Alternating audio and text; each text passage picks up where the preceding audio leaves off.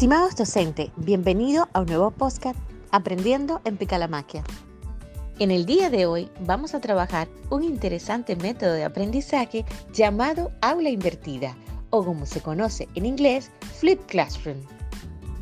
El aula invertida es un método de aprendizaje cuyo principal objetivo es que el alumno asuma un rol mucho más activo en el proceso de aprendizaje que el que venía ocupando tradicionalmente.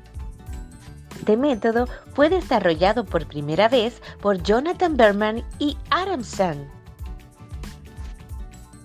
Dos profesores de química de Woodman Park High School en Colorado decidieron pensar en un método súper interesante que involucrara de manera activa la participación de sus alumnos. Desesperado por conseguir que sus alumnos siguieran el ritmo del curso y que siguieran motivados a pesar de algunas faltas que muchos tenían, decidieron grabar algunas clases. Estas la convirtieron en un software muy muy utilizado que luego mandaron a sus alumnos. Específicamente eran PowerPoints que ellos mismos narraban y distribuían entre sus alumnos como una manera para motivarlo desde la casa.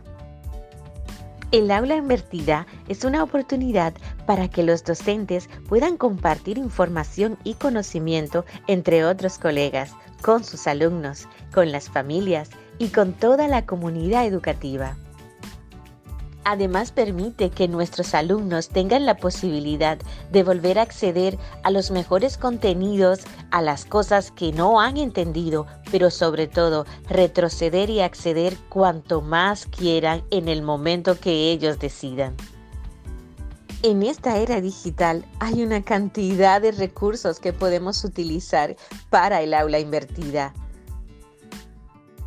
por ejemplo, Google Drive, Dropbox, PowerPoint, OneDrive, Google Slide, Prezi, YouTube, Wix, WordPress, en fin, una cantidad de recursos ilimitados.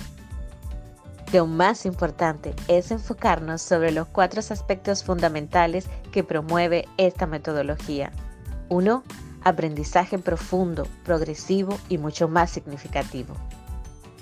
2 el alumno es el centro del aprendizaje y el profesor es su coach. 3. El contenido es mucho más interactivo y estructurado. Y finalmente, toda la tecnología al servicio tanto de nuestros alumnos como de nuestros docentes. Ya saben, no se pierdan otro nuevo podcast de Aprendiendo en Picalamaquia. Chao, chao, nos vemos luego.